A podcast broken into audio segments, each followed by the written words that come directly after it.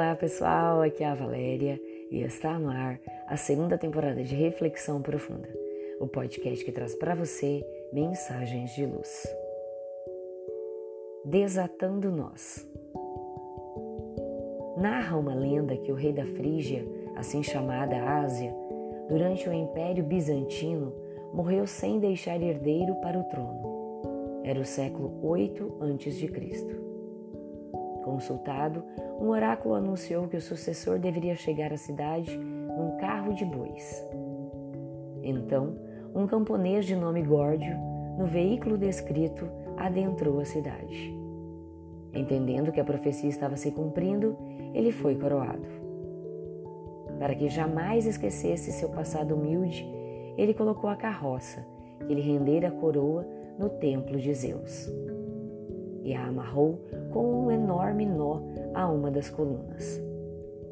Na prática, era um nó impossível de ser desatado. Górdio reinou por muito tempo. Seu filho, chamado Midas, o sucedeu no trono e expandiu o império. Ao morrer, no entanto, não deixou herdeiros. Novamente foi ouvido o oráculo, que declarou que quem desatasse o nó de Górdio dominaria todo o mundo. Passaram-se os séculos, meio milênio, em verdade, e ninguém conseguiu realizar a proeza de desatar o dito nó. Então, o jovem Alexandre Magno tomou conhecimento da lenda e decidiu passar pela Frígia. Foi ao templo de Zeus e observou o nó feito por Górdio. Após alguma análise, ele desembaiou a sua espada e cortou o nó. Lenda ou verdade, o fato é que Alexandre se tornou senhor de toda a Ásia Menor. É considerado um dos melhores estrategistas militares do mundo antigo e o edificador de um dos maiores impérios que o mundo já viu. O seu feito levou à expressão cortar o nó de Górdio, ou seja, resolver um intrincado problema da maneira mais simples e mais eficaz. Isso nos remete à reflexão de que, por vezes, bastam ações simples para resolver problemas que nos podem parecer insolúveis. Medidas singelas e efetivas que nos falam da simplicidade e descomplicação. Com certeza, foi por isso que o Mestre de Nazaré estabeleceu a regra de ouro.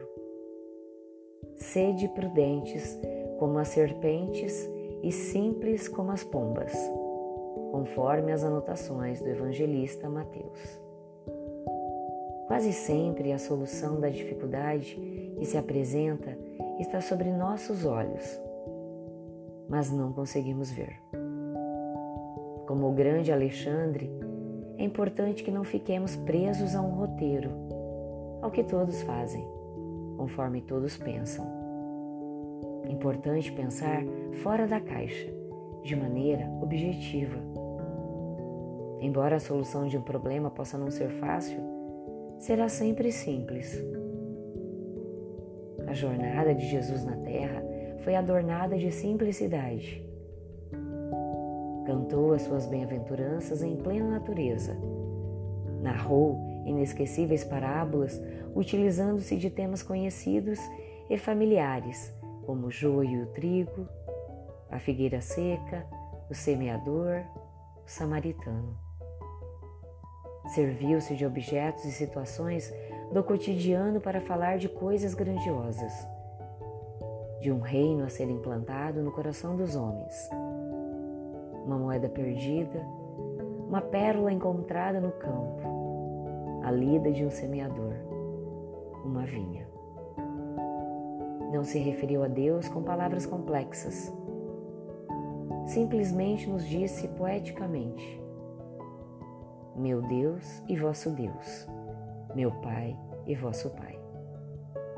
Um Pai soberanamente justo e bom, Senhor do universo.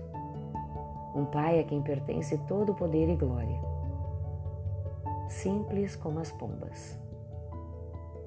Também prudentes para não identificar nós onde existe apenas um laço que pode ser desatado suavemente. Pensemos nisso.